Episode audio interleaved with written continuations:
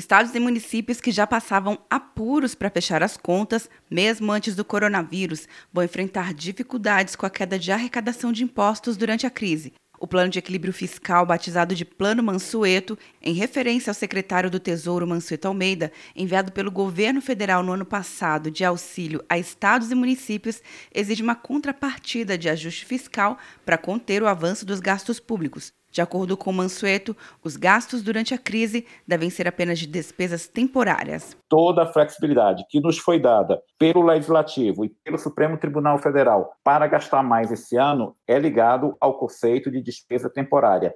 Isso não pode se transformar em despesa permanente. Mas a Câmara apresentou um texto substitutivo, apoiado pelo presidente da Casa, Rodrigo Maia, de ajuda a estados e municípios sem nenhuma contrapartida ou diminuição de gastos. Não tem nada exorbitante, né?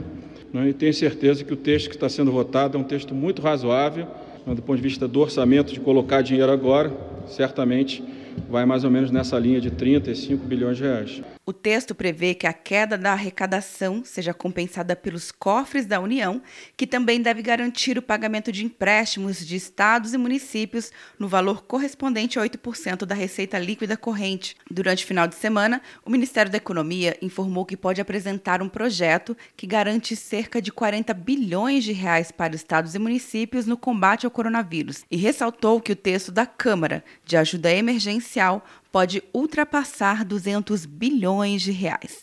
Quer um ano sem mensalidade para passar direto em pedágios e estacionamentos? Peça a Veloy agora e dê tchau para as filas. Você ativa a tag, adiciona veículos, controla tudo pelo aplicativo e não paga mensalidade por um ano. É por tempo limitado. Não perca. Veloy. Piscou, passou. De Brasília, Luciana Castro.